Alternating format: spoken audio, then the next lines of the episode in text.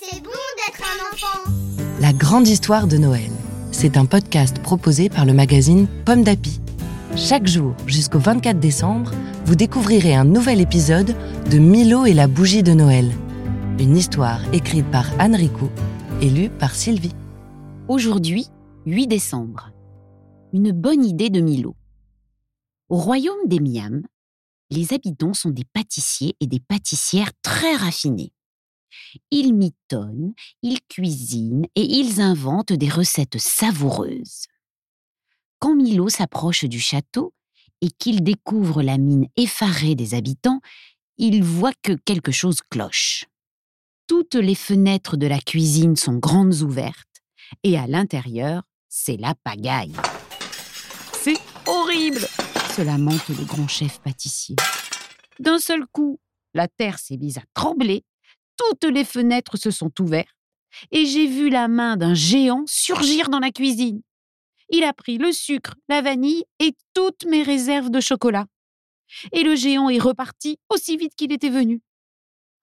Comment vais-je faire ma bûche de Noël maintenant? Milo est embêté. Il commence à ramasser les casseroles et les couverts tombés par terre. Il pense aussi aux cadeaux que lui ont fait les Booms. Un pot de miel de sapin à la saveur très particulière. Le chef pâtissier ne connaît pas ce miel. Il n'a même jamais rencontré les habitants du royaume voisin. Du bout des lèvres, il goûte une petite cuillerée de miel, puis il ferme les yeux. Milo, lui, retient son souffle. Le chef pâtissier s'écrie enfin quel régal C'est décidé. Cette année, ma bûche aura le goût d'une forêt de sapins. Et tout heureux, il ajoute Merci de m'avoir fait découvrir ce miel si délicieux. Je vais vite aller rendre visite à mes voisins les Booms. Maintenant, au dodo. Et demain, tu retrouveras Milo. Merci d'avoir écouté cet épisode de Milo et la bougie de Noël.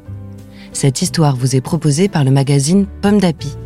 Une histoire que vous pouvez découvrir dans le numéro de décembre 2021.